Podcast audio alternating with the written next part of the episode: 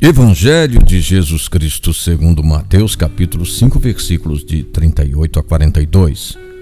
Ouvistes o que foi dito, olho por olho e dente por dente.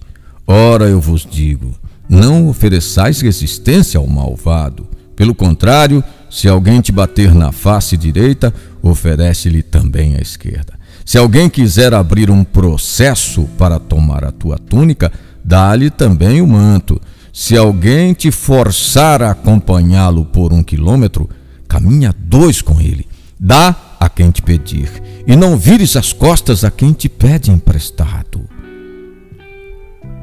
A lei do talião, olho por olho, dente por dente, não era um convite para a vingança, mas para a moderação. Visava prevenir excessiva punição. O castigo não poderia ser maior do que o crime. O Antigo Testamento mostra preocupação com isso. Jesus se propõe a interromper o curso da violência, superar as retaliações e favorecer novas relações. Além de superar o ciclo da violência, o discípulo deve promover o bem com respostas generosas.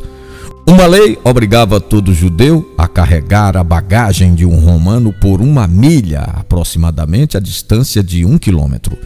Esta é a milha da obrigação. Jesus pede uma segunda milha, a da generosidade.